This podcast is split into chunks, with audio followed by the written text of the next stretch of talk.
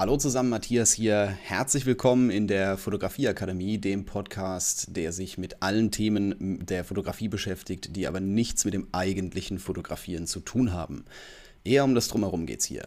Und ich habe heute, das ist nicht ganz eine Premiere, ich hatte schon mal einen Gast hier, aber es ist schon was Besonderes. Der Vitali ist hier. Äh, Vitali Brickmann, der ist selber Fotograf, Filmer und äh, ich weiß nicht, was noch alles. Äh, du unterrichtest es auch, du hast auch einen YouTube-Kanal, aber ich glaube, du kannst es jetzt, äh, du kannst es schon ein bisschen besser selber erzählen. Stell dich doch mal vor. Ja, hi, auch an deine Zuhörer, Matthias, vielen Dank für die Einladung und ähm, ich finde das so spannend, einen Podcast zu haben, der sich, im Fotografie-Podcast, der sich mit der Fotografie gar nicht beschäftigt. Richtig cool, weil ähm, die Leute denken immer so, wir fotografieren den ganzen Tag nur. so, das ist so, wie gesagt, dieses vielleicht 20 Prozent, wenn es hochkommt und die restlichen 80 machen wir ganz andere Sachen. Und wenn wir da jetzt heute auch drüber sprechen können, finde ich das mega cool. Äh, ganz kurz zu mir. Ähm, mein Name ist Vitali Brickmann. Ich bin 35 Jahre alt, seit 10 Jahren verheiratet, habe zwei Kinder, einen Sohn und eine Tochter. Bin seit äh, fast vier Jahren, meine ich, selbstständig äh, im Bereich Fotografie und äh, ja, Video. Äh, ich sage mal, ich bin Fotograf und Filmemacher. Ähm, Content Creator hieß ich auch eine Zeit lang, aber das war irgendwie zu wischiwaschi und zu verwirrend, weil auch Leute, die nur Texte schreiben, Content Creator eigentlich sind oder sein können. Sobald man was erstellt. Ja, genau. Und äh, da dachte ich, ähm, genau, Fotograf und Filmemacher äh, habe ich mich genannt und bin hier in Bielefeld. Ähm, seit März ähm, auch Autor, ich habe einen YouTube-Kanal, ich habe auch selber einen Podcast, wo du auch bei mir zu Gast warst. Ähm, und was habe ich noch alles? Das war es eigentlich schon. Ja klar, Instagram ist man halt aktiv, ne? So und man gibt Workshops, wenn es gerade nicht irgendwelche komischen Lockdowns sind. Ähm, ja, so viel erstmal zu mir.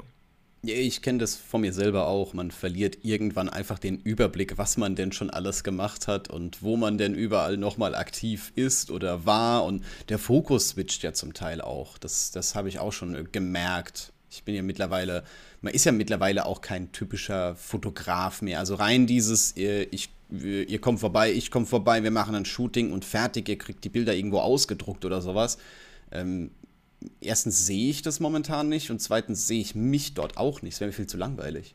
Ja, voll. Also ähm, ich hatte jetzt an dem Wochenende, selten habe ich solche Anrufe, aber da ich halt bei Google gelistet bin ähm, habe ich zwei Anrufe bekommen. Der eine war, äh, ich brauche ein Bewerbungsbild heute noch.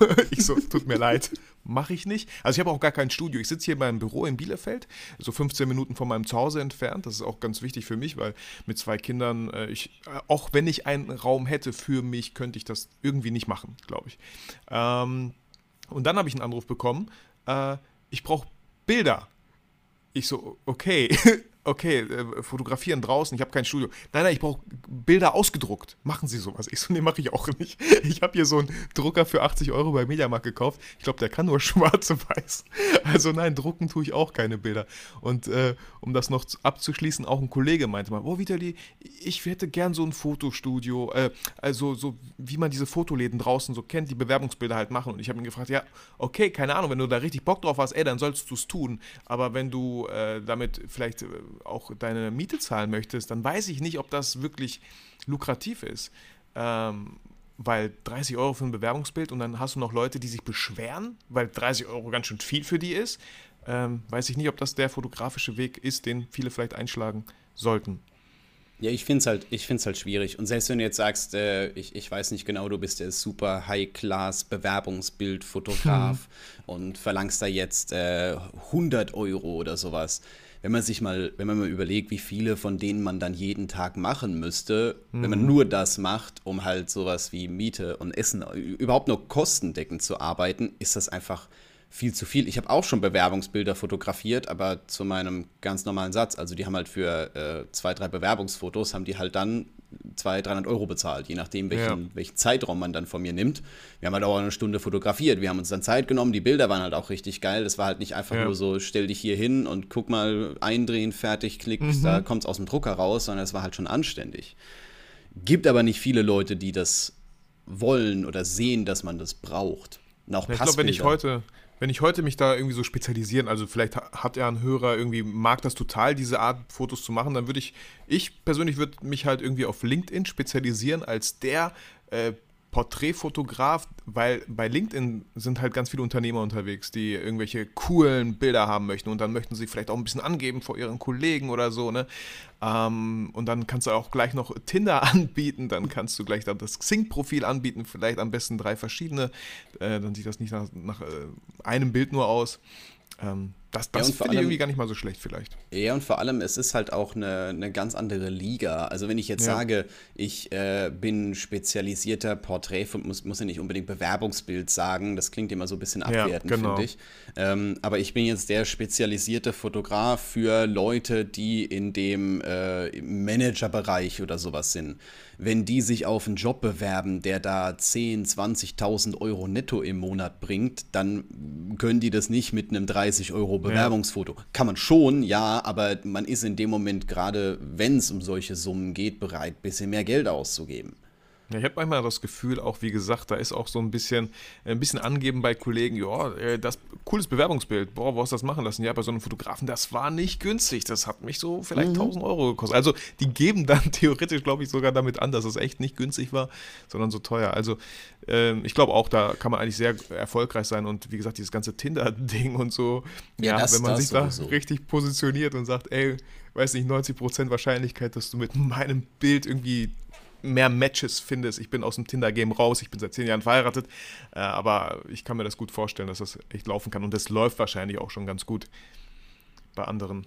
Ja, ja, also gut, das ist jetzt, da kann man jetzt irgendwie unter Social Media Shooting oder wie auch immer, kann man es eigentlich zusammenfassen, aber ähm, mir fällt gerade auf, ich habe tatsächlich sogar einen Kontakt, mit dem ich das hinbekommen würde. Also jetzt nicht Tinder-Shootings, sondern gerade so diese Bewerbungsbilder im hochpreisigen Bereich. Und äh, der hat sich auch darauf spezialisiert. Also gerade wenn du, ähm, wenn du in einem gewissen Managerbereich bist, dann ist das ja nicht so, dass du dich da einfach bewirbst. Die schreiben die Stellen ja nicht öffentlich aus oder sowas. Da wird ja alles Mögliche kommen. Mhm. Sondern äh, das ist ja meist über Connections. Und ich habe einen Kontakt in Mannheim, der als Beruf genau das macht. Also Leute für Managerpositionen suchen und für Managerpositionen suchen. Also so das eine zu dem anderen zu connecten. Hm.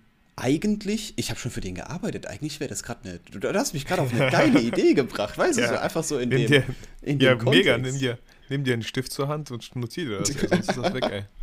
Ja, er selber schon mehr, mehr rausgeholt als jeder Zuhörer. genau. Ich bin mal gespannt. Könnte man, könnte man mal ausprobieren. Muss dann halt Lieber Zuhörer, so, sei nicht so ungeduldig. Da kommt ja, bestimmt noch ein bisschen was für dich. Wir, wir, haben noch, wir haben noch ein bisschen was. Da kommt noch ein klein bisschen was.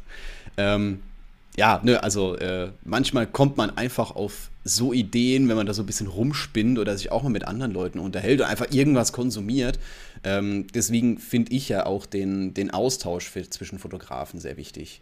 Das, Voll. Also äh, um das äh, noch kurz äh, vielleicht Videobereich anzuschneiden, ja, Matthias. Klar, natürlich. Ähm, auch eine coole Idee, die ich hatte, die ich noch nicht umgesetzt habe und wahrscheinlich auch erstmal nicht tun werde, weil der Fokus einfach woanders ist gerade. Aber solche ähm, Bewerbungsvideos, also richtig geile, und wir nennen sie nicht Bewerbungsvideos, weil dieses Bewerbungsding ist irgendwie, wie du schon sagst, irgendwie ist das ausgelutscht, dieser Name. Ähm, aber richtig coole Bewerbungsvideos von einer Minute oder so, ja, wo man die Person ein bisschen kennenlernt, wo man vielleicht, je nachdem, man spricht sich halt vorher ab, wie sehr möchte man vielleicht die Hobbys da zeigen, aber das ist, das will keiner mehr lesen. Meine Hobbys sind äh, Tennis spielen, mit Freunden äh, feiern, bla bla bla. Warum zeigt man das nicht als Form von Video so richtig episch, richtig geil, mit toller Musik, mit einem Voice-Over drüber, wo der Typ dann so ein bisschen redet? Also so ein Video bei irgendeiner Bewerbung, äh, ne, bei irgendeinem Arbeitgeber, so zukünftigen, ich glaube, das macht Eindruck. Mm, ich glaube, es hängt so ein klein bisschen davon ab, äh, wo du dich bewirbst. Also im Kreativbereich mhm. definitiv. Definitiv ja. zieht das sowas.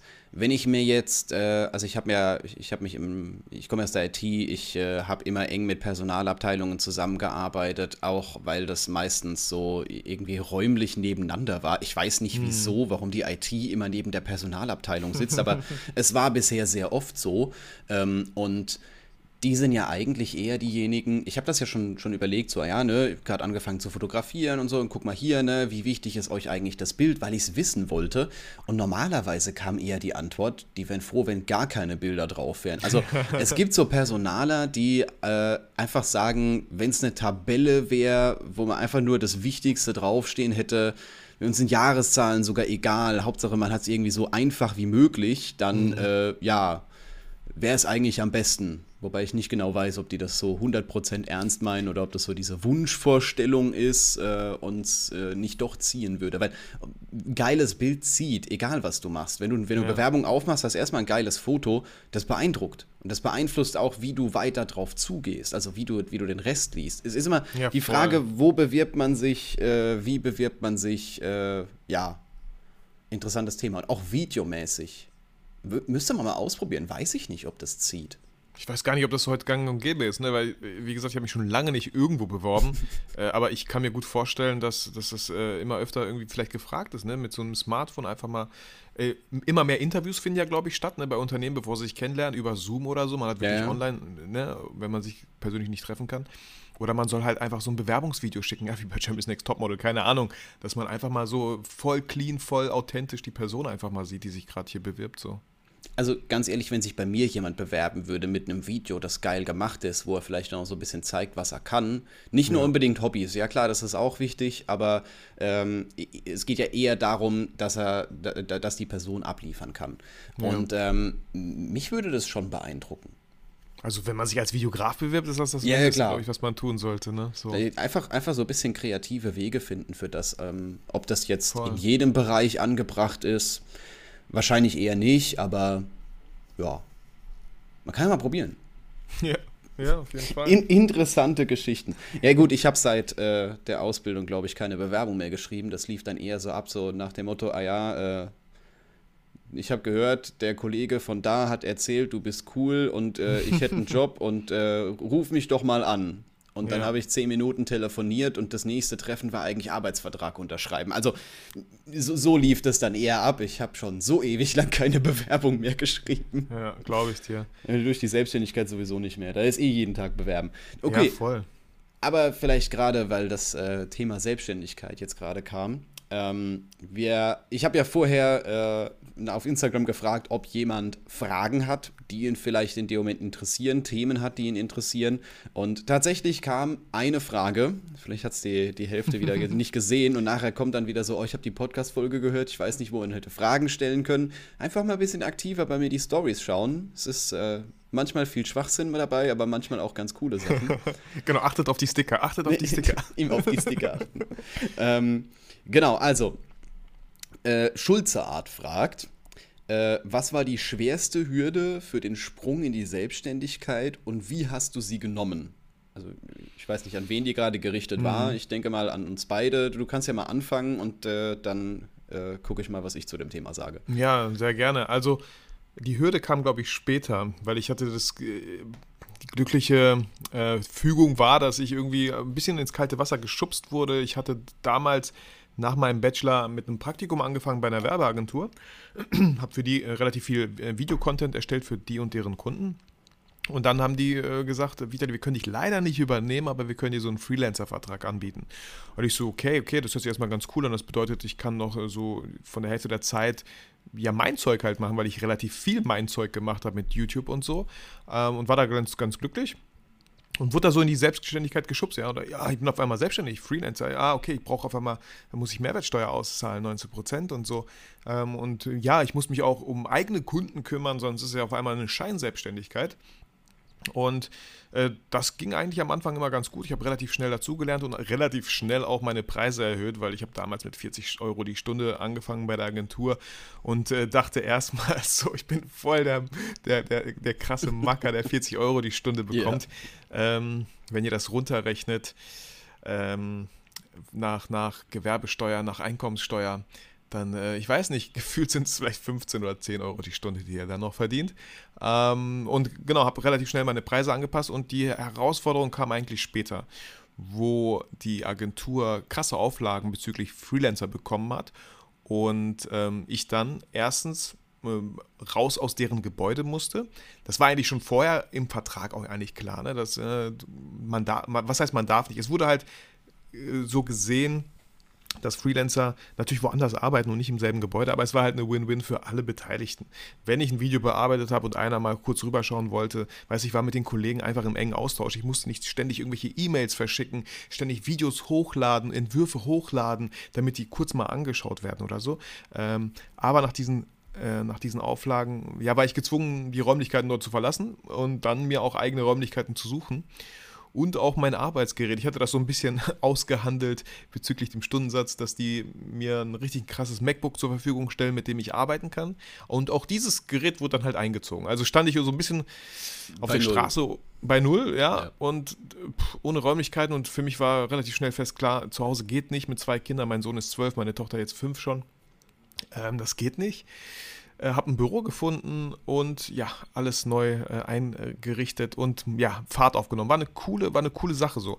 Weil ich sehe, ich bin auch so ein Typ, ich versuche immer so ähm, Zeichen zu deuten, ja. Ich glaube, es war nötig, äh, dass ich da so einen Arschtritt bekommen habe und rausgeflogen bin. Äh, also rausgeflogen in Anführungsstrichen. Wir arbeiten immer noch zusammen, nur nicht so oft ähm, und auf jeden Fall auch nicht dort äh, unter dem Dach.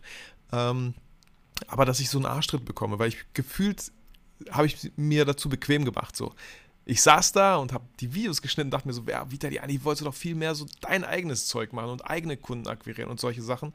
Und dann war ich auf einmal gezwungen, das zu machen. Und deswegen, also am Anfang, wie ich weiß nicht, bei dir, Matthias, wahrscheinlich auch, am Anfang ist erstmal so die Kacke am Dampfen und denkst so, oh shit, oh shit. Aber im ja. Nachhinein hat immer irgendwie alles Sinn gemacht und du denkst dir so, ey, wie cool, dass ich da rausgeschmissen wurde, wie cool, dass, dass ich da so einen Arschtritt rausbekommen habe, weil ich auf einmal hier mein eigenes Büro habe, meine eigenen Kunden, gar nicht mehr abhängig von der Agentur bin, sondern voll mein eigenes Ding mache so. Das war die Herausforderung Wie? eher im Nachhinein. Ja, ich war jetzt gerade voll aufs Zuhören konzentriert. Ja, eher, eher selbstständig zu bleiben. Ne, es gibt ja Statistiken, wo man nach zwei Jahren hören viele auf, weil die es dann doch nicht schaffen, weil die dann doch merken, oh, das Finanzamt ist doch ganz schön gemein. so, ja. Äh, ich glaube, das war die Herausforderung, selbstständig zu bleiben. Ja, und ich habe gerade festgestellt, mein Rechner ist immer noch nicht stumm. Ich schaffe das, schaff das jedes Mal. Das war das letzte, letzte Folge auch. Okay, jetzt äh, hält er hoffentlich die Klappe. Ich ähm, direkt auch Mail-Dings Mail ausgemacht. So. Ja, das ist das Problem, dass sich irgendwie alles synchronisiert. Ich habe es immerhin hinbekommen, dass äh, Telefonanrufe nicht auf meinem Computer klingeln, weil das kann der Mac oh. ja auch. Ach krass, ja. Aber das waren noch Zeiten, wo ich dann noch das iPad nebendran liegen hatte und das Notebook nebendran liegen hatte und du, du hast gedacht, die Welt geht unter, dabei ruft nur jemand an. Alles klingelt. ja, gut, okay. Ähm, bisschen out of context. Äh, ja, also das, das fand ich eigentlich auch so aus meiner Sicht die größte Herausforderung. Ähm, du hast am Anfang, wenn du das nebenberuflich machst, also die meisten fangen ja nebenberuflich an, ähm, kommen aus einem anderen Bereich und äh, du hast erst einmal nebenberuflich einen finanziellen Puffer da. Das heißt, wenn auch, du kannst ein halbes Jahr nichts machen, das ist komplett egal. Du, hast, du lebst weiterhin. Es wäre ja nicht so, als würdest du pleite gehen, nur weil du mal zwei Wochen keine Fotoaufträge hast oder sowas. Ähm, und wenn du halt dann diesen Schritt machst, hast du zuerst einmal zwei falsche Gedankengänge. Der erste falsche Gedankengang ist, dass äh, dadurch, dass du halt 40 Stunden von deinem Hauptjob nicht mehr leisten musst, dass du in Zukunft 40 Stunden mehr Zeit hast. Theoretisch ist das richtig. Praktisch gesehen hat man das Gefühl, ähm, die, die verschwinden einfach nur. Ich habe vorher, vorher in zwei Stunden jeden Tag das gemacht, was ich äh, jetzt irgendwie in acht mache. Also so, das, das, war so, mhm. das war so das Gefühl. Ähm, das hat sich auch eingependelt, ja. Aber äh, das war halt schon hart. Zweitens, wenn du komplett selbstständig bist, ist auch das Finanzielle so ein bisschen anderes Thema. Und ja, ich kenne auch die Zeiten, wo ich äh, mit dem Kunden zahlungsmäßig nicht viel vereinbart habe, aber ähm, gehofft hatte, beziehungsweise so versucht habe, ihn dazu zu bringen, das Shooting bar zu bezahlen, damit ich doch tanken kann für den Rückweg. Hm.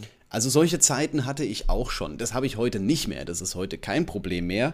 Ähm, aber gerade dafür, dass man dann halt mit allem komplett selbstverantwortlich ist, das ist schon eine Herausforderung. Und auch so, dass dann zu sagen, äh, oh, jetzt ist gerade ein bisschen schlecht, oh, ich gucke mal, vielleicht gehe ich doch wieder in irgendeine Anstellung oder sowas oder 20 Stunden in der Anstellung oder irgendwie. Ähm, ich sag mal, ich war froh, dass es in der IT keine Halbtagsjobs gibt. Weil es gab mal eine Zeit, da hätte ich mit Sicherheit einen angenommen. Ähm, aber normalerweise, du, du, stellst da keinen in, in Teilzeit ein. Das, da musst du echt Connections haben, da musst du echt Glück haben. Die meisten Leute sind eher Vollzeit. Das ist das Geringste, was du da kriegst, sind, glaube ich, irgendwie 37,5 Stunden oder sowas in der Art. Mhm. Ähm, was halt zu dem Zeitpunkt nicht machbar gewesen wäre, weil ich habe, das war genau der Punkt, wo ich gesagt habe, wenn ich jetzt 40 Stunden im Hauptjob arbeite, dann äh, ist dieses Fotografie-Thema für mich quasi erledigt. Kann man vergessen. Ja, ja. voll. Und ich sage mal, ich bin mittlerweile an einem Punkt, wo das eigentlich kein Thema ist, sowohl zeitmanagementmäßig als auch äh, finanziell. Man muss halt sehr, sehr viel lernen, was man vorher nie gebraucht hat. Weil Zeitmanagement, Eigenmotivation, viel Disziplin, Finanzmanagement, dieses ganze steuerliche Thema. Ich, hab, ich habe Fragen gehabt, die mir ein Steuerberater nicht beantworten konnte. Ich habe das selber rausfinden müssen. Ja, zum Beispiel, äh, ich habe angefangen, Videokurse zu verkaufen. Und äh, jemand aus der Schweiz hat gekauft und hat sich darüber beschwert, dass der falsche, falsche Steuersatz ausgewiesen wurde. Mhm. Es konnte mir keiner beantworten, was, wie digitale Produkte in die Schweiz versteuert werden. Wusste keiner. Warum? Ja, ja. ja, also es war schon so, schon so ein lustiges Thema und man steht halt auch vor Dingen, wo man genau weiß, du wurdest im Leben auf diese Situation nicht vorbereitet. Und das mag ich eigentlich an meinem Job momentan. Wenn irgendwas kommt, wo ich so gar keine Ahnung habe, was ich überhaupt machen soll. Im ersten Moment bist du, stehst du so ein bisschen da, so, hör, was, was geht denn hier ab? Oh mein Gott, äh, Hilfe. Ähm, aber du, du beißt dich durch und brauchst halt so ein gewisses Durchhaltevermögen dafür. Voll, wie viel, wie viel man dadurch halt lernt, so unglaublich, ne? Also am Anfang sieht ja immer alles voll schwer aus. Ich war auch mal lange Zeit nicht selbstständig. Ich konnte mir das gar nicht vorstellen, ähm, und habe dann, da muss man auch immer aufpassen, immer so im familiären Umkreis gehört. Ich habe da niemanden Selbstständigen, aber man hört dann sofort so, oh, da wäre ich vorsichtig, oh, da kenne ich aber welche, die sind richtig auf die Klappe gefallen. Und ähm, ich bin ganz froh, dass ich gesagt habe, äh, bla bla bla bla bla, und so und so, la la la la. Und das einfach gemacht habe so und es einfach wenigstens probiert haben wollte. Weil, Leute, wir leben in Deutschland. Was ist das Schlimmste, was passieren kann, ist, dass man Hartz IV oder so bekommt, was noch mehr ist, als wenn man manchmal arbeiten geht. Das ist das Schlimmste, was hier in Deutschland passieren kann. Richtig. Das ist voll heftig. Richtig. Also, und es da nicht ausprobiert. Ihr müsst euch einfach nur einmal vorstellen, ihr seid alt, 80 und 90, ja. Es sind ganz oft die Sachen, äh, wir bereuen nicht die Sachen, die wir getan haben, sondern ganz oft die Sachen, die wir nicht getan haben. Und ich will dann nicht irgendwann alt sein und sagen, ey, wieder die ganz ehrlich, du warst so jung und hast dich nicht getraut, dich selbstständig zu machen. Willst du mich verarschen, Mann? So, und das, das würde mich voll fertig machen, glaube ich. Richtig, richtig. Im Nachhinein ist man immer froh, dass man es durchgezogen hat, auch wenn es in dem Moment mega schwer aussieht. Ich meine, gut, ich bin froh. Ähm, mein Vater hat den Schritt mit der Selbstständigkeit schon vor Jahren gemacht. Auch aus ähnlichen Gründen wie ich eigentlich. Fand ich, äh, fand ich ganz lustig, auch wenn es komplett die andere Branche ist. Ähm, und ich habe halt so gerade, ähm, das, das war, wann war denn das? Das dürfte so sechste, siebte Klasse sein, glaube ich als es angefangen hat. Ich habe halt sehr mhm. nicht, nicht alles mitbekommen, weil man halt auch der Familie nicht immer äh, alles erzählt. Wenn ich glaube, wenn, wenn, wenn ich der Familie wirklich alles erzählen würde, die, die hätten schon Angst um mich, weil mhm. das, das gehört, gehört dazu, weißt du? Ähm, aber ich habe halt viel mitbekommen, sowohl Positives als auch Negatives und äh, war jetzt vielleicht nicht mehr so mega geschockt, wenn halt irgendwas kam. Wie ja. das Finanzamt. ja, das, und die andere Sache, du hast auch gesagt, so ähm, der erste Punkt, wenn man, wenn man halt selbstständig ist, wenn man dann entscheidet, so, ähm, okay, ich habe nebenbei einen Job und ich mache das, ah, es macht mir super viel Spaß, ne? Man kann voll kreativ sein. Ja, voll, weil du irgendwie nicht diesen Druck hast, äh, du bist finanziell abgesichert. Und, und ich musst finde, nicht abliefern. Du musst nicht abliefern. Und wenn du nicht abliefern musst, kannst du voll kreativ sein. Du kannst voll äh, unbefangen sein, dich ausprobieren und hast super viel Spaß. Und äh, ich will das jetzt nicht verteufeln, aber es ist trotzdem was anderes, dass, äh, wenn du dann doch auf einmal guckst, oh, diesen Monat kamen vielleicht gar nicht so viele Aufträge rein. Hm, und auf einmal entsteht da so ein unschöner Druck und du nimmst auf einmal Aufträge an, äh, nur wegen des Geldes wegen und nicht, weil du voll Bock drauf hast. Und wenn du es wegen dem Geld nur machst, dann ist ganz oft das Ergebnis vielleicht nicht so toll. Das ist kein Projekt, wo du in die Luft springst und sagst, yeah, Mann, darauf habe ich so richtig Bock. Nein, du hast es eher wegen dem Geld gemacht, weil du es auf einmal brauchtest. Ne? Das sind auch so, so Sachen, die man vielleicht nicht unterschätzen sollte. Ähm, wenn, also ich kann es immer, ich kann es immer sagen, ey, probiert es aus, geht mal rein. Ähm, aber manchmal ist auch nicht der richtige Zeitpunkt vielleicht. Vielleicht baut man sich noch ein bisschen Puffer aus, auf, um äh, vielleicht einfach mal sechs Monate lang sowas dann durchzuziehen und zu testen. Und Selbstdisziplin, ey, verdammt, das ist so wichtig. Ja. Äh, das ist, ihr habt keinen Chef, ihr müsst Chef und Angestellter in einem sein. Ihr müsst Chef sein, der sagt so, ey, das und das steht diese Woche an, diese Aufgaben müssen erledigt sein. Und dann müsst ihr Angestellter sein, der genau das dann umsetzt. So. Und es gibt niemanden, der euch in den Arsch tritt. Es gibt niemanden, der irgendwelche Deadlines außer Kunden natürlich manchmal. Äh, aber das müsst ihr alles für euch so selber. Keiner, der euch kontrolliert. Und wenn ihr immer auch in der Schule, in der Arbeit kontrolliert wurdet und das brauchtet, dass einer sagt so, ey, komm Vitali, jetzt äh, diese Woche muss es aber fertig werden. Ne? Ja, okay, ich weiß. Mh. Mm. Und dann ist es ja doch möglich. Da gibt es auf einmal keinen, der das sagt so. Ja, yeah, richtig, richtig. Man muss da schon so seine, seine Techniken für haben. Ich habe auch Wände vollgeschrieben und merke gerade, dass äh, ich das, was schon erledigt ist, noch nicht so wirklich weggemacht habe und es könnte mal wieder Neues drauf und äh, ja, also ich, bin auch noch nicht 100% zufrieden mit meiner Disziplin. Es, kann, es ist immer Luft nach oben, es kann immer besser es sein. Immer, aber ey, wäre ja voll schade, wenn es auf einmal so beendet wäre. Ey, du bist jetzt hier Selbst Selbstständigkeitssiegel, du hast erfolgreich abgeschlossen, yeah. jetzt kann nichts mehr passieren. So ist ja Quatsch. Da passiert ständig irgendwas und man lernt ständig immer was erlangt. Ja, voll. Und äh, aber das ist ja so geil, weißt du, ähm, jemand, der nie Fehler gemacht hat, der macht halt auch nichts. so, ja. Richtig. Man, man, kann nur Fehler machen und dazulernen, wenn man halt irgendwie Sachen macht, die Neuland sind, äh, die man, die man noch nicht kennt. So. Und das irgendwie finde ich das Spannende. Äh, ich sage mal, oder habe es halt mal gelesen, äh, alle wollen immer jemand sein, aber keiner möchte jemand werden, weil das einfach viel anstrengender ist. Ja, ja, klar. Äh, ich, ich sag mal, ähm, ich war in dem Moment, wo ich mich selbstständig gemacht habe, äh, von meiner Seite aus, das war egal. Also es wäre jetzt nicht so, äh, gut, ich hatte zu dem Zeitpunkt eine Freundin, aber ich war jetzt nicht verheiratet, Kinder und habe für irgendjemanden sorgen müssen. Also äh, es wäre einfach nichts passiert. Gut, kannst halt nicht wieder jeden Abend weggehen oder sowas in der Art, weil halt äh, es auch mal sein kann, dass die Kohle ein bisschen eng ist oder wenn es halt nicht funktioniert, musst du halt gucken, wo du, wo du bleibst. Ähm, aber ich hatte ein Backup. Das war jetzt nicht so, dass da die Welt untergeht. Und auch selbst wenn du keins hast, du kannst immer noch hergehen und äh, ja gut, Hartz IV und der Tag gehört dir. Das ist halt auch so ein bisschen negativ behaftet. Und klar ist mhm. das nicht optimal, aber ähm, das ist tatsächlich, wenn das das Schlimmste ist, was dir passieren kann, dann finde ich es eigentlich gar nicht so schlimm. Ja, und vielleicht ist genau das das Problem manchmal auch, ne? Wir fallen nicht zu krass auf die Klappe, deswegen bemühen wir uns vielleicht nicht ja. oder so, ne? Oder wir haben voll die krassen, also auch dieses Gefühl, ja, eigentlich muss ich gar nicht richtig Vollgas geben. Ich kann ja auch so auf Sparflamme da so, da so hin ja, selbstständigen. Was, was, passiert denn, ne? Hartz IV, okay, ja. gut, das ist ja nicht schlimm, ne? Ja, okay, genau. ich verstehe, ich verstehe schon so ein bisschen, bisschen was du meinst. Ähm, aber es gibt halt auch jetzt gerade für Leute, die unsicher sind, äh, schon so ein bisschen Sicherheit, schon so ein bisschen Backup. Ich habe mir gedacht, äh, im schlimmsten Fall, äh, ein Job in der IT kostet mich einen Anruf. Der wird ja. dann zwar jetzt nicht äh, Managerposition und wunderbar sein, aber die, die, haben genauso wie viele andere Bereiche unglaublichen Fachkräftemangel, obwohl ich jetzt vier, vier Jahre aus dem Job raus bin. Ja. Ähm, die haben das Rad nicht neu erfunden. Die Knöpfe sehen vielleicht ein bisschen anders aus, aber ich denke mal, sich da wieder reinzuarbeiten, sollte kein großes Problem sein. Ey, und auch wenn du irgendwie bei Edeka oder irgendwo an der Kasse arbeitest, auch ja, überhaupt gar kein ja Problem. Egal. Ich kenne Fotografen so, ey, die machen das gerne, voll cool. Die haben so ein bisschen was Gesichertes und dann können die sich in ihren Projekten am Wochenende total austoben. Da muss jeder so irgendwie für sich so, so das finden. Ich glaube, das Schlimmste, was einfach passieren kann, ist, den Kopf voll mit Sorgen zu haben und sich nicht mehr auf seinen Job und seine kreative Arbeit zu fotografieren, die ja eigentlich Spaß machen sollte. Ja? Man sagt immer so, ey, wenn du dein Hobby zum Beruf machst, brauchst du ein neues Hobby. Nö. Kann so und so sein.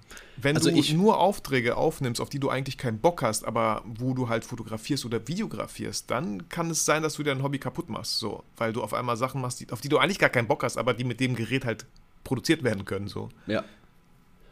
Also ich, äh, ich habe äh, Fotografie immer noch als Hobby ich fotografiere dann halt Sachen, die ich äh, nicht als äh, Auftrag bekommen würde. Heißt jetzt nicht, dass ich meine, meine Aufträge nicht mag oder dass ich jetzt Aufträge annehme, die mir überhaupt nicht liegen. Ich, das ist genauso geil, aber äh, einfach mal so ein bisschen ich will schon fast schon sagen, meditativ hergehen und mal ein paar mhm. Landschaften fotografieren, obwohl dich dafür keiner bezahlt und es einfach egal ist und du ein bisschen was ausprobieren kannst. Ähm, das tut auch mal gut. Kannst du mal irgendwo in irgendein, in irgendein Land Projekte. gehen oder so. Ja, ja. ja oder auch mal freie, freie Projekte, Projekte, freie Projekte shooten. Klar mache ja. ich nicht mehr so viele, wie ich das äh, im, im nebenberuflichen Bereich gemacht habe oder jetzt in der Anfangszeit gemacht habe, wo ich noch gar nicht an Geld gedacht hatte.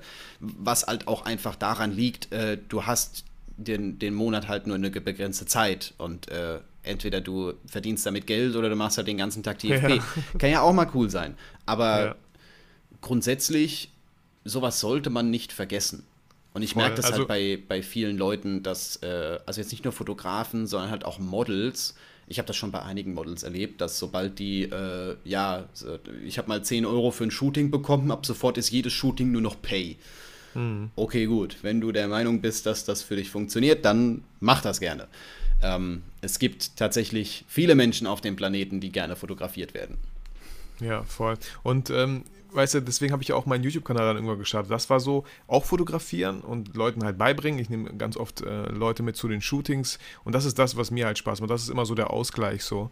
Ähm, und es ist auch gut, dass man von YouTube jetzt nicht irgendwie, äh, du musst das und so viele Videos produzieren, dann kriegst du diese Auszahlung. Wer, ich, du hast wahrscheinlich auch damals angefangen, nicht wegen dem Geld deswegen und selbst heute, pff, ich weiß nicht, ähm, das ist einfach ein Witz, was da an Geld kommt. Also dadurch wird man nicht reich, auf keinen Fall. Irgendwann mal bei 100.000 kann man sich vielleicht mal damit äh, Gedanken machen, so, aber vorher sollte das halt größtenteils eigentlich Spaß sein. So. Das wäre jetzt auch mal tatsächlich eine Frage, die mich interessieren würde. Also ich habe vor Jahren, ich glaube vor, vor drei Jahren oder sowas, habe ich mir mal gesagt, ich mache keine Werbung mehr vor YouTube-Videos, weil es mir finanziell nicht mehr wirklich was bringt. Ähm, aber die Leute, die sich anschauen, die sehen bei mir keine Werbung. Also das war so ein bisschen meine mhm. Hoffnung, um zu sagen, ja, dann gucken sie sich mehr meine Videos an, wenn sie das kapiert haben. Ich weiß nicht genau, ob es so ist, dafür müsste ich die Werbung mal wieder anmachen. Aber ähm, wie ist das bei dir? Was bleibt da, wenn du sagen möchtest, du musst das jetzt nicht, äh, aber äh, was, was bleibt da finanziell von YouTube im Monat hängen? Ähm, nee, kann ich gerne ganz offen sagen. Äh, vor kurzem war das noch so, es war so zwischen 100 und 150 Euro. Okay. Ähm, ist natürlich voll der Witz gegenüber den Sachen und der Zeit, die man da reinsteckt. Ähm, dann habe ich aber genau viel zu spät habe ich mir so gedacht wie du, boah, was? Ich habe da Werbung, die noch nicht mal überspringbar ist. What the fuck? So, da, ich würde diesen Kanal hassen. Und das ist mir voll spät irgendwie aufgefallen. Ich weiß gar nicht, seit wann ich oder wie lange ich das gemacht habe. Und habe ganz viele Werbung ausgemacht bei ganz alten Videos, weil ich dachte mir so, ey, diese 100 oder 150 Euro könnt ihr behalten. Ich möchte lieber, dass Zuschauer hier auf meinem Kanal landen und ganz in Ruhe sich Videos anschauen können. Und jetzt sind es irgendwie, glaube ich, 10 oder 20 Euro, weil ich ganz viel Werbung ausgemacht habe, weil ich mir dachte, nein, ich will das Geld überhaupt gar nicht. Ich will lieber, dass die Leute ein tolles Erlebnis haben und sich von Video zu Video vielleicht hangeln, anstatt äh, mit Werbung konfrontiert zu werden, die, die noch nicht, mal überspringbar ist. So.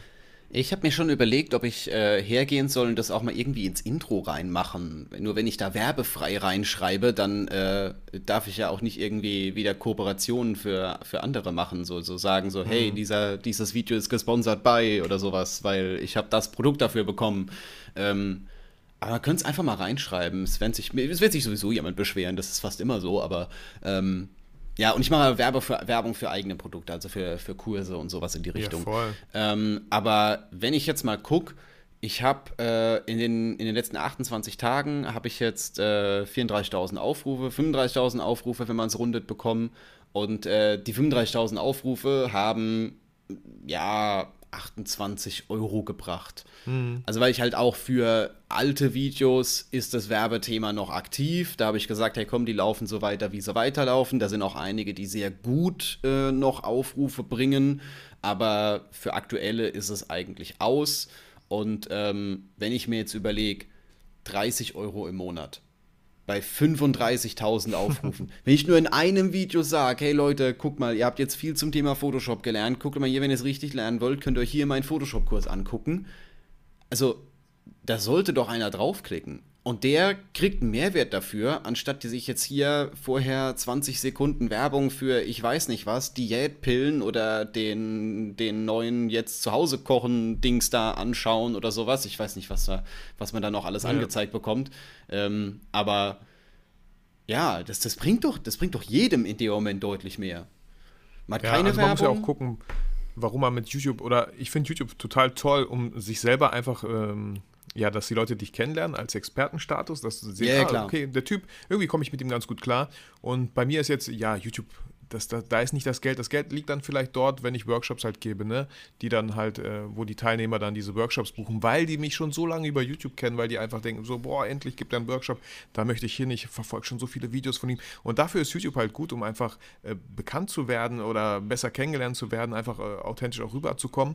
Und wenn ihr Geld machen wollt mit Videos, dann sind Videokurse sehr wahrscheinlich viel lukrativer, weil ihr dann wirklich auch für die Zeit äh, bezahlt werdet, die ihr da investiert. Bei YouTube ist das halt echt ein Witz. Also deswegen sollte das auf jeden Fall nicht das Ziel sein, mit YouTube irgendwie Geld zu verdienen.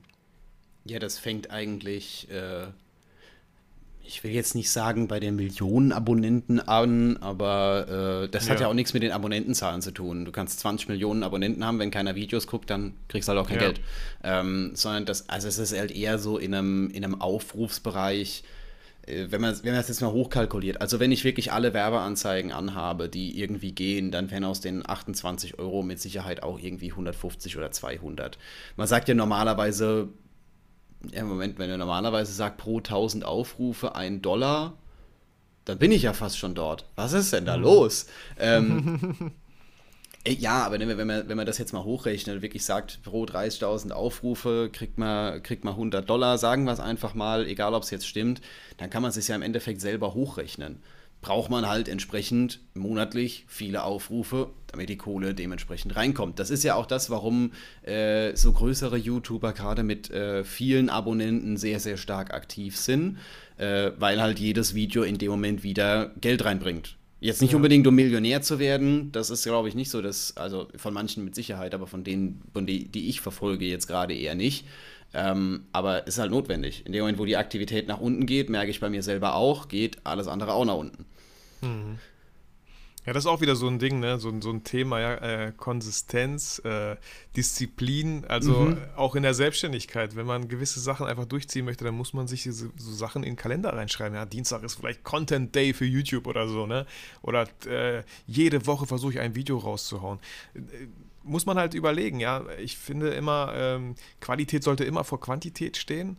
Äh, und das merken halt auch irgendwie die Zuschauer, ne? wenn du dann auf jeden Fall irgendwie schaffst, jede Woche ein Video rauszuhauen, aber irgendwie ähm, hat das nicht wirklich viel Mehrwert oder so, aber du hast es geschafft, jede Woche dann vielleicht einmal im Monat lieber ein Video machen, was wirklich dann äh, ein bisschen mehr äh, ja, Aufwand ist und das merken die Zuschauer und dann ähm, macht, schlägt sich das auch nieder in den Ausruf Aufrufzahlen, denke ich. Ja, yeah, es bringt ja nichts, äh, wenn, wenn man jetzt sagt, äh, man, man haut da irgendwie zehn Videos raus und jedes hat nur 100 Aufrufe, dann ist ja eins, was 1000 oder 2000 bekommt, ja. deutlich, deutlich besser. Ja. Ich habe das auch gemerkt, ähm, dass es Videos bei mir gibt, die haben am Anfang vielleicht gar nicht so viele Aufrufe. Ähm, ja, mal mehr, mal weniger. Ich sage mal so im Schnitt 1000 kriege ich mittlerweile hin. Das kann man fast schon garantieren in den ersten 48 Stunden. Ähm, aber Videos, die so ein bisschen aufwendiger gemacht sind, wo man auch so ein kleines bisschen mehr erklärt, die kriegen dann auch deutlich schnell, langfristig gesehen, viel mehr Aufmerksamkeit. Wobei ich muss das jetzt äh, so ein klein bisschen relativieren, weil mein meist aufgerufenes Video, das ist eigentlich auch eins meiner schlechtesten und es hat trotzdem 107.000 Aufrufe. Ja, ja, es, ist, cool. es ist ein Video zu, zu Tipps für bessere Porträts. Ich glaube, ich zeige darin keine Beispielbilder. ja, ja. Cool. was, was halt so passiert, gut, das ist aus 2016, das ist mittlerweile auch äh, ewig alt, aber ähm, trotzdem. Die SEO war ganz gut. Ja, oder ich war halt irgendwie Klickrate, es hat gerade irgendwie reingepasst, es waren gerade nicht so viele auf dem Keyword oder sowas, da, da gibt es ja, ja noch einige Geschichten. Ich kann, kann mal in die Analytics reingucken nebenher oder so. Es hat diesen Monat drei Abonnenten dazu, dafür gesorgt, dass drei Abonnenten mit dazukommen. Es ist halt auch relativ kurz. Also, jetzt gerade so videolängenmäßig äh, würde ich sagen, entweder so kurz, dass äh, man, man in so kurzer Zeit eher so Content-Snack-mäßig viele Infos bekommt, oder Aufwand reinmachen und dann wirklich viele Infos, so, so sozusagen, so wenn es jetzt geht zum Thema, äh, ich möchte euch Tipps für, für, bessere Porträts geben, dass man wirklich so sich mal eine halbe Stunde hinsetzt und sagt, äh, man macht ein Video, wo wirklich alles drin ist. Ja, ja, voll. Ja, entweder das oder das, aber nichts so, nix so zwischendrin. Das finde ich immer so ein klein bisschen schwierig. Aber gut. So, jetzt kommen wir mal gerade, wenn es so um Thema Porträtfotografie geht, äh, jetzt, jetzt, jetzt kommt das Buch zum Einsatz. Du hast ja schon gesagt, du bist, du bist äh, veröffentlichter Autor, etwas, äh, was ich schon seit, äh, ich glaube, anderthalb Jahren anstrebe, aber dafür müsste ich mal wieder Text in das Buch reinschreiben. Ähm, ja, die ersten zehn oder zwölf Seiten sind fertig, aber ich glaube, das habe ich letztes Jahr schon gesagt. Es ist momentan auf Eis. Es gibt äh, ja, das ist wieder so ein Thema, so viel zu tun, was priorisiert man wie hoch und äh, ganz ehrlich, äh, wir, wir haben es in der letzten Folge schon gesagt, wir haben es letztes Mal schon gesagt, äh, dass Bücher wenn es jetzt, ist ähnlich wie bei YouTube, wenn du jetzt kein Bestseller-Autor bist und da Dan Brown-mäßig Millionen von Exemplaren raushaust, dann ist es ähnlich wie bei YouTube. Die sind nicht dafür gemacht, um mega reich zu werden.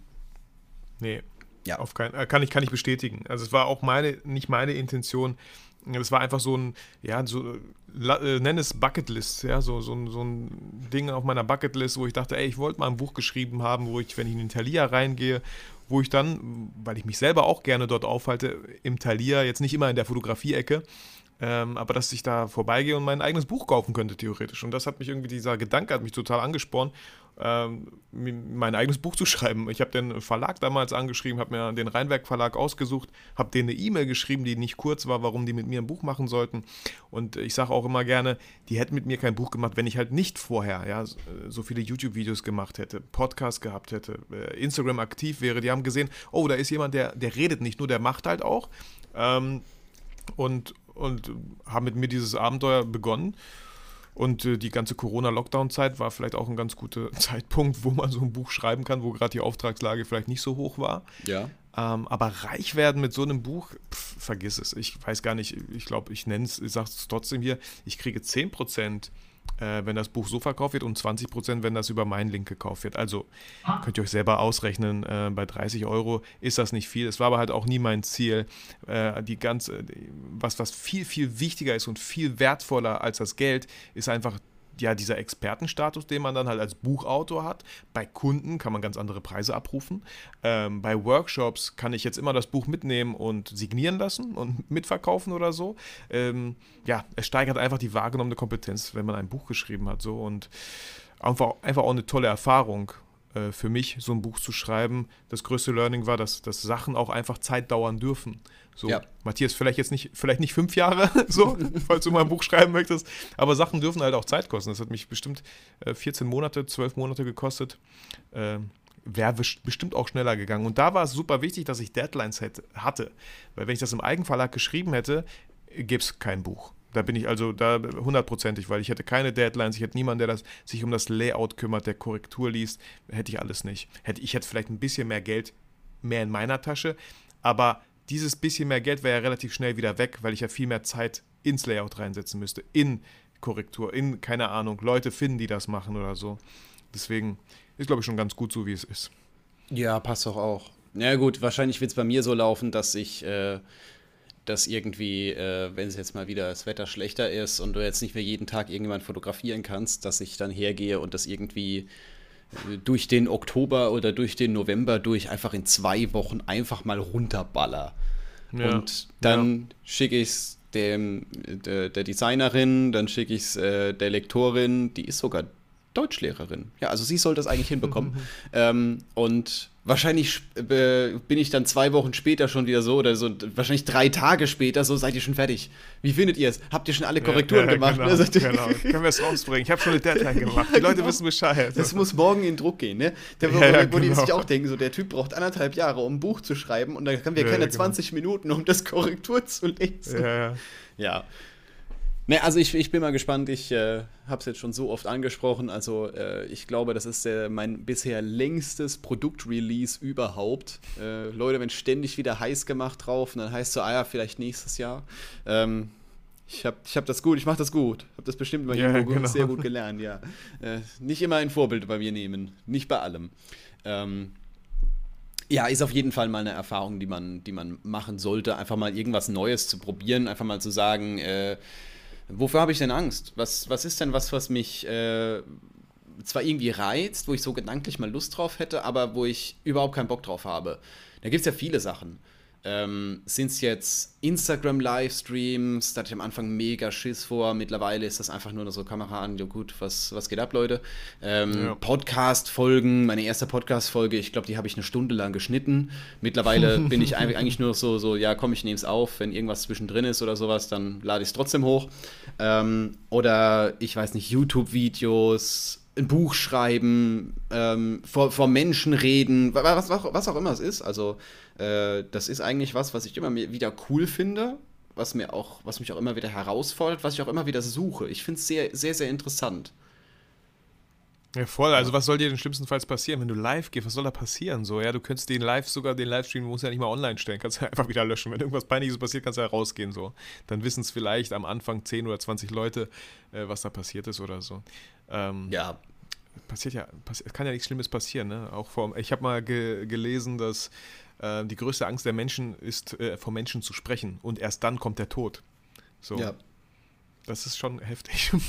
Ja, hatte ich, hatte ich auch am Anfang, weil äh, wir haben zwar jetzt gerade gerade Thema Schule und sowas in der Richtung, die, die waren schon sehr gut, die haben dieses öffentliche Präsentieren schon so zum Teil mit reingenommen, aber lange nicht so, wie man es eigentlich gebraucht hätte. Lange nicht so. Mhm. Hätte man viel, viel mehr integrieren können. Aber gut, ich fange jetzt nicht an, über das Schulsystem zu sprechen, sonst wird die äh, Podcast-Folge hier, glaube ich, die dauert dann ein paar Tage. Äh, wir, gehen, wir gehen erstmal eher auf ein anderes Thema rein, weil ich habe mir ja eig eigentlich hatte ich mir ein paar Fragen äh, ausgedacht, notiert, ne, notiert nicht ganz, aber äh, im Kopf. Ähm, Gerade weil du jetzt ein Buch zum Thema Porträts und Location äh, geschrieben hast und da wahrscheinlich auch sehr viel für fotografiert hast, ähm, wären jetzt so ein paar Gedanken zum Thema Fotolocation eigentlich ganz interessant von deiner Seite aus. Weiß nicht, ob du spontan was raushauen möchtest oder äh, ich habe auch ein paar Fragen. Aber ich, ich sage erstmal, du, du hast jetzt erstmal die Möglichkeit, so, äh, wie, wie gehst du auf Locations zu? Was ist dir, der, dir da wichtig? Äh, vielleicht auch irgendwas zum Thema Model. Hau gerne mal raus. Ja, voll. Also ist im Buch auch super alles beschrieben. Genau deswegen heißt das Buch Portraits on Location und der Untertitel ist überall und jederzeit tolle Bilder machen. Das ist einfach meine Art der Fotografie. Ich habe schon relativ früh damit angefangen, auch bei YouTube. Ähm, ich habe mich mit einem Model getroffen, also ganz oft Menschen fotografiert. Ich bin kein Landschaftsfotograf, irgendwann vielleicht mal. Ähm, ganz oft mit Models getroffen ganz oft auch in Bielefeld, ja, also auch gar keine Ausrede, ja, ich habe hier alles schon abfotografiert, was es in meiner Stadt so gibt. Bullshit, kann gar nicht sein. Ja. Ich lebe seit 30 Jahren hier in Bielefeld, ich war schon an allen möglichen Ecken und ich entdecke immer wieder neu. Es ist gar nicht möglich, überall in Bielefeld zu sein. Ähm, und wir haben uns getroffen und dann habe ich gesagt, okay, lass uns mal in diese Richtung gehen und dann Ausschau halten und dann gucken. Ähm, war ich noch nicht, äh, letztes Mal sind wir in die Richtung gegangen, nein, heute gehen wir in die. Und dann einfach auch darauf zu vertrauen, dass man irgendeine coole Location schon findet. Und äh, das muss auch nicht immer der Springbrunnen oder das Schloss oder die Burg sein. Es gibt so unscheinbare Sachen, die einfach eine tolle Marmorwand haben oder tolle Struktur, eine tolle alte Tür. Äh, Gassen sind unglaublich cool. Sogar Treppenhäuser habe ich auch als Location in meinem Buch, wo einfach tolles Licht. Bei mir ist immer so, ähm, ich gucke, welche Farben hat die Location, was für ein Outfit hat das Model an, dass die Farben schon mal so ein bisschen matchen. Ich bin kein Schwarz-Weiß-Fotograf, deswegen, und selbst wenn man einer wäre, sind Farben trotzdem wichtig, weil viele verschiedene Farben haben verschiedene Helligkeitsstufen, was ja. auch sehr interessant in der Schwarz-Weiß-Fotografie dann wäre. Und ähm, für mich auch ganz, ganz wichtig, wie ist das Licht hier an dieser Location? Licht ist für mich das Aller, Allerwichtigste. So, ähm, weil eure, euer Model könnt ihr in ein gutes Licht hinstellen oder in ein hässliches Licht. So, egal wie das Model halt aussieht erstmal. Und ähm, ich sage immer als Tipp, ey, fangt an im Schatten. Wenn ihr mittags fotografiert und die Sonne am höchsten steht und ja, von 11 bis 3 hat der Fotograf frei, Bullshit. Ihr müsst doch nicht in die Sonne gehen. Ich war schon so oft auch in Gassen, in Einfahrten, in Durchfahrten, in äh, Unterführungen da kommt kein Licht von oben, da kommt richtig schönes Sonnenlicht, Tageslicht von vorne und trifft auf das Model. Und das ist halt sehr angenehmes Licht eigentlich, wenn man von vorne aufs Gesicht bekommt und nicht von oben. Oben, wo, wo die Augen braun, äh, hässliche Schatten auf die Augen zaubern und sind, sind die Nase. Ja, voll. ne, und dann kann man auch noch nicht mal gucken als Model. Also das ist so, da habe ich immer angefangen. Ich habe bei, bei, bei Sonnenschein immer geguckt, okay, lass uns nach einem Schatten suchen, der einfach irgendwie ganz gut aussieht und da anfangen. Ähm, und auch äh, ein Format, welches ich auf YouTube gemacht habe, ist mir eingefallen, als ich mit, dem, mit der Straßenbahn jeden Morgen zur Arbeit gefahren bin und auf dem Weg gesehen habe, ey, das ist eine coole Location. Ey, da ist auch eine coole Location. Fahre so dran vorbei und dachte mir, hey, wie wäre es, wenn ich mit einem Model äh, von einer Station bis zur nächsten Endstation ähm, einfach jede Station fahre, äh, aussteige und im Umkreis von 100 Metern versuche, eine coole Location zu finden. Äh, daraus habe ich irgendwie Folgen gemacht. So, es gibt auch mittlerweile zwei Staffeln auf meinem YouTube-Kanal. Ich sehe es ähm, gerade, ich gucke es mir gerade nebenher an. Das ist eine echt geile Challenge. Und auch jedes Mal mit äh, Festbrennweite fotografiert. Das finde ich eine richtig coole Idee. Also ich bin ja bei mir, äh, sorry, dass ich jetzt so deinen Flow unterbreche. Ja, gerne. Äh, bei mir gerade in äh, der Academy und auch zum Teil auch äh, auf ähm, wo war ich jetzt? Achso, auf meinem YouTube-Kanal dabei, immer mal wieder Fotografie-Challenges zu setzen und ähm, zu sagen, hey, heute fotografiert ihr mal so, heute fotografiert ihr mal so, aber das finde ich richtig cool. Geht halt nur für Leute, die in der Stadt sind, aber Hammer. Ich glaube, ich muss mir nachher mal ein bisschen was anschauen. ja, wenn ihr auch keine Bahn habt, ne, nimmt einen Bus. Wenn ihr keinen Bus habt, dann, ey, macht euch bei Google Maps irgendwelche Markierungen. Ja, hier, hier, hier, fünf Punkte setzen äh, und dann schaut ihr einfach mal vorbei, da, wie es aussieht. Natürlich, wenn ihr ländlich äh, lebt, dann sieht relativ vieles gleich aus. Ne? Äh, dann man, guckt einfach ja in der nächstgrößeren Stadt oder so. Ja, oder in die, die fünf umliegenden Dörfer immer Ja. Stadtzentrum 100 Meter. Sowas in der Art geht ja auch. Dass man Voll. halt einfach Und- sich so ein bisschen einschränkt.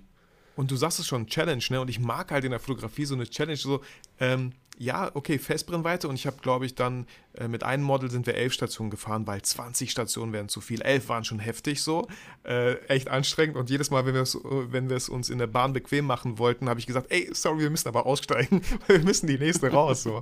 Und äh, man hat auch gar kein zeitliches Limit, habe ich jetzt nicht gesagt, so, du musst nicht die nächste Bahn schaffen, die in 10 Minuten kommt, totaler Quatsch, also 20, 30 Minuten, aber irgendwann ist auch gut und man sollte halt fahren.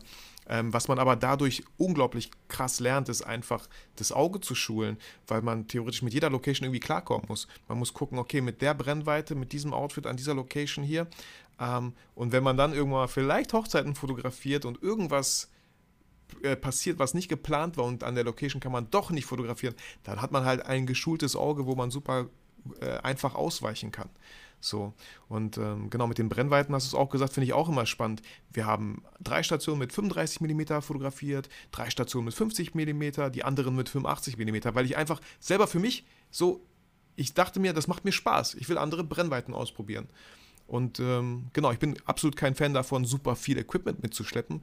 Aber das war halt auch die Challenge. Und einfach auch dem Zuschauer auf YouTube dann zu zeigen, guck mal, so wirkt 35, so wirkt 50, so wirkt 85. Vielleicht siehst du dieses Video und denkst dir so, ey, 35, das ist meine Brennweite, auf die habe ich Bock, die leih ich mir mal und checke mal die Brennweite aus. So. Das sind tatsächlich die drei Objektive, mit denen ich fast auch immer fotografiere. Ja, 35er von Sigma, gut, die 5018, die habe ich jetzt äh, so gut wie nie im Einsatz, aber das 85er von Canon ebenfalls. Ja, voll. Und es macht immer wieder Spaß, weil ich auch, boah, lange Zeit mit 35 fotografiert habe. Ne? Jetzt habe ich letztens äh, YouTube-Videos gemacht, wo ich auch mit einem Model geshootet habe. Wir haben drei verschiedene Outfits an drei verschiedenen Spots an der Location gemacht. so Und da habe ich auch einmal äh, die Sony mitgenommen. Äh, einmal meine ganz alte Canon 5D Mark II, weil ich einfach Bock drauf hatte.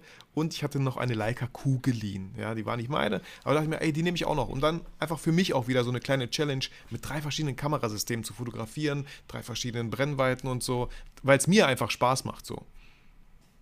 Ja, hatte ich auch, habe ich sogar ein Video zugemacht. Das war sogar, das, das, das lief sogar relativ gut. Ähm, wo ich gesagt habe, ich mache mir selber auch mal eine Challenge und gehe raus und fotografiere mit einer 350, ist das eine 350D? Moment. Ja, eine 350D. Die ist, glaube ich, irgendwie 12, 14, keine Ahnung wie viele Jahre alt. Ähm, und es war schon eine Herausforderung, ja. Ähm, auch weil, weil die mit einer 4 GB CF-Karte kam. Hab ich schon so gedacht, so war, ja, sowas gibt's noch, ne? Ja. Ähm, und es war halt auch mal interessant, mal zu gucken, was, äh, wie, wie die sich auch so verhält, auch so verhält vom, von der Qualität her und von dem, was man macht, äh, zu meiner 5D Mark III oder zu der äh, A7 III, die ich auch noch mit dabei hatte zum Filmen. Ähm, das ist halt, also teilweise Welten, teilweise gar nicht so stark, wie man eigentlich denkt. Ja, voll. Ich habe auch mit äh, direkten Vergleich mit der 1000D gemacht und mit einem 24 mm diesem Pancake-Ding, was ja bei APS-C ungefähr 35 sind. Und dann, weißt du, mit einer 300 Euro Kamera-Equipment und mit 3000 und ich weiß nicht, den Unterschied hätte vielleicht ein Profi gesehen. Ich habe den jetzt direkt nicht gesehen, darum geht es auch gar nicht. Aber Equipment, das muss nicht teuer sein. Es ist halt viel, viel wichtiger, was eigentlich ähm, derjenige hinter der Kamera macht und was vor der Kamera passiert und nicht dazwischen. Ja, klar. Für manche Aufträge sollte man auf vielleicht hochwertiges Equipment zurückgreifen, so. Aber ich sage auch immer, ey, kauft euch eine Kamera für 5 Euro, diese Einwegkamera, macht ein paar Bilder. Ihr fotografiert allein schon da anders. Ihr habt nur 27 Schuss. So, ihr überlegt oder ihr zählt, ja, ich zähle jetzt bis drei, damit du bloß nicht blinzelst. Eins, zwei, drei, oh, okay, krass. Foto gemacht. Ich habe keine Ahnung, wie es geworden ist. Das sehen wir viel später. Aber einfach mal, ja, ganz neue Wege, andere Wege zu gehen in der Fotografie, ist ja, ist ja alles möglich. Ja, und Selbst sei wenn es mit so, ein einer, so, 18 mit so einer Sofortbildkamera. ja, Geht, genau. geht ja auch. Die, Oder die wenn sind man ja mittlerweile 18 voll in. Ja, wenn man 18 bis 55 mm zum Beispiel hat, so, äh, mach es fest, kleb es fest auf 50 mm. so. Ja. Und fotografiere nur damit. Oder, ja. Gibt es ja viele Möglichkeiten. Ja, sich so einzuschränken oder zu sagen, ich darf jetzt nur das fotografieren, nur auf dem Objektiv fotografieren, nur äh, fotografieren, während meine Kamera den Boden berührt oder irg irgendwie sowas. Da kann man ja ruhig kreativ Ja. sein. Aber das ist etwas, was äh, zwar vielleicht nicht direkt für bessere Fotos sorgt. Also es wäre jetzt nicht so, als würde man sagen, nur weil ich die Kamera da hinhalte oder so mache, äh, werden die Fotos sofort besser. Aber so dieses Gesamtbild und diese, diese Blickschulung, die man in dem Moment bekommt, ähm, die, die ist es einfach nur wert. Also das ist einfach, das ist einfach nur Gold. Und das ist eigentlich auch so ein bisschen die beste Methode, um, wenn man mal an einem Ort ist, wo man nicht so geil fotografieren kann, weil Location oder was auch immer, ähm, da was richtig Geiles draus zu machen. Ja, voll. Und selbst wenn du am Ende sagst, so, boah, alle Bilder sind echt, kann man die Tonne schmeißen, so, dann hast du wenigstens gelernt, so, dass das einfach nicht deine Art Bilder sind, so, die du überhaupt nicht magst. Also wirst du es auch Kann nicht auch machen. ja. Wirst dich auf andere Sachen konzentrieren. Yes. Ich merke auch gerade, du warst auch in 10 Tage 10 Fotos mit dabei. Ja, ja, genau. Mit Michael Ziegern. Ja, äh, war, war, ich, auch mal gemacht. war ich auch. Moment, war das, in welcher Staffel war ich denn? Boah, ich weiß gar nicht, wie viele Staffeln es gibt. Ich weiß nicht, war ich in der zweiten oder dritten Staffel? Also du warst in der zweiten. Ich muss jetzt gerade mal gucken. Ich glaube, ich war in der dritten. So, Moment, was sagt, was sagt er denn? Deswegen war, warst du auch nicht in der, in der WhatsApp-Gruppe drin. ah, okay. Das hat mich nämlich schon so ein bisschen irritiert. Ähm, Moment. Nee, ich war sogar Staffel 4. Oh, hat der raus, Ach, der, der hat ja Ja, ja. rausgeballert ohne Ende. Alter. ja. Ja, also Grüße an Michael an der Stelle. Ich weiß nicht, ob er die Ja. Podcast-Folge hier hört, aber äh, geiles Projekt, was du da auf die, auf die Beine gestellt hast. Richtig ja, cool. voll. Ja. Ähm, bin auch gerne wieder dabei, falls du mal wieder irgendwie eine Runde machen möchtest. Aber ich glaube, es gibt, es gibt ja einige, die auf YouTube tatsächlich aktiv sind. Und er hat ja gesagt, der, egal wie groß dein Kanal ist und egal was du machst, Hauptsache du machst coole Videos, äh, du kannst ja dabei sein. Ja, Ja. voll. Genau. Und ich wurde tatsächlich nominiert. Das heißt manchmal. Äh, Glückwunsch. Ja, ich, ich weiß nicht von wem. Es hat sich bei mir bis, bisher bei mir noch nicht gemeldet, aber äh, cool, auf jeden Fall. Ähm, yes. Also, zum Abschluss hast du noch äh, einen Tipp, was man machen kann, wenn man an einer Fotolocation ist, wo überhaupt gar nichts geht. Wo du wirklich sagst, so egal in welche Richtung, irgendwie alles nicht so gut, Lichtscheiße, sonst irgendwas. äh, Boah, krass, voll gemein. Ich hätte gesagt, boah, verlass die Location. so. Äh, Ja, okay, Ähm, wir ja, gehen mal von aus, äh, du hast einen Kunden, der sagt, hier ist wunderschön, ich möchte mit aller Gewalt hier fotografieren. Ja, okay, okay. Ich weiß, worauf du hinaus möchtest. Ich glaube, du Mhm. hattest letztens so, so einen Fall, ne? Nicht, nicht ich, Ähm, einer aus meiner Akademie, aber Ah, ja. okay. Also ich hätte zuerst mal geschaut, wenn wir wirklich mitten in der, im Tageslicht sind, so mitten in der Mittagssonne, hätte ich mir erstmal Schatten gesucht, was wahrscheinlich nicht einfach geworden wäre, weil, ähm, weil die Sonne halt von oben kommt und sich äh, und kaum Schatten wirft irgendwie oder so einen länglichen Schatten macht. Wenn es jetzt sein muss, ich hätte ansonsten gesagt, ey, wir warten, bis es ein bisschen später wird, so bis die, bis die Sonne untergeht. Das könnte natürlich noch sehr schön aussehen. Ähm, ja, ansonsten, wie gesagt, wirklich, vielleicht gibt es da in der Nähe eine Unterführung, weil ganz ehrlich, ich würde da mitten in, dem, in der Sonne würde ich keine Bilder machen. Ich würde, ich würde, also das ist ja auch unsere Aufgabe als Fotograf, ja, der, der Kunde will jetzt unbedingt. Ich würde erstmal klären, so, muss das jetzt unbedingt sein? Ja, okay, dann bin ich aber auch kein Zauberer, dann werden die Fotos so sein, wie sie sind. Zu einer anderen Tageszeit und vielleicht, äh, wenn wir da hinten hingehen, werden die Bilder halt, es ist wirklich ein Weltenunterschied, ob man mitten in der Mittagssonne Fotos macht oder wirklich vielleicht in den Schatten geht. Und es muss auch gar nicht so krass kompliziert sein, wenn man eine Location hat. Ich fotografiere so gerne, einfach die Models stehen so in der Nähe einer Wand. Die Wand sieht irgendwie voll cool aus, es reicht, weil das Outfit ja auch, und es geht ja auch um das Model. Wir wollen ja nicht irgendwie Locations, äh, Schlösser fotografieren mit Models, weil ganz oft ist das der größte Fehler, den viele machen. Sie wollen viel zu viel auf ein Bild packen. Und das Bild ist so überladen mit Model, mit coolem Outfit, mit dem Springbrunnen im Hintergrund, mit der Burg, mit Ja, dem. Burgfried da im Hintergrund. Viel zu viel, viel too much so, ähm, sich auf einige Sachen zu fokussieren. Ähm, das würde ich dann vielleicht an der Situation auch machen. Ich würde wahrscheinlich auf einen 85 mm dann gehen, damit es wirklich nur um die Person geht, wenn es um die Person gehen soll.